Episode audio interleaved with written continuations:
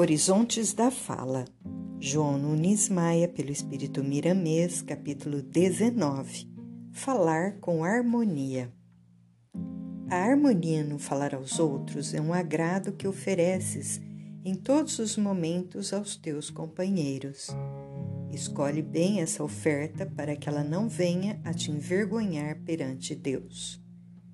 Logo no início, é de bom alvitre que ouçamos Timóteo capítulo 2, versículo 15. Procura apresentar-te a Deus aprovado, como obreiro que não tem do que se envergonhar, que maneja a palavra da verdade. Reúne as tuas forças do bem na amplitude da tua voz e dirige-se aos outros sem que a tua consciência em Cristo te condene. Se algo te faltar no certame das conversações do bem, busca requisitá-la usando a tua inteligência e, se for possível, com aquele que nunca errou na sua jornada pela terra. O Evangelho é parte da sua dignificada conversa com os homens. É herança para todas as gerações. No teu corpo espiritual, Existem centros de força que poderão enriquecer-te de energias superiores e ajudar na educação da tua palavra. A harmonia da tua voz com assuntos dignos de se ouvir, de se ouvir te cobrirá de paz, daquela que não se desfaz com o tempo, nem se rompe com as tempestades. Porém, para que a tua palavra seja carregada de serenidade, a tua mente deve fornecer o clima correspondente, merecedor de confiança, pela ponderação, pela cordialidade e pelo amor, em forma de ondas saídas do coração. Não te melindres ao ouvir certas verdades. Às vezes, aqueles que não simpatizaram contigo é que são portadores da verdade no que concerne ao teu proceder. O muito amigo é tolerante e deixa de ser canal em muitos casos do que precisas. O lixo é adubo energético para as plantas.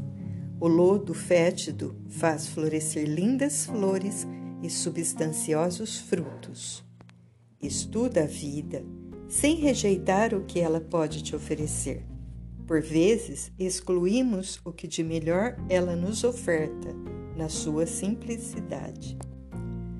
Os nossos sentimentos são as cordas sensíveis que os anjos tocam com sabedoria, e os sons dessas entidades costumam sair pela boca do instrumento de carne. Prepara-os para que não venha o pseudo-músico e estrague as possibilidades de conversações harmônicas. O falante que esqueceu a prudência no intercâmbio está sujeito a atear fogo na lavoura mental dos companheiros que o escutam.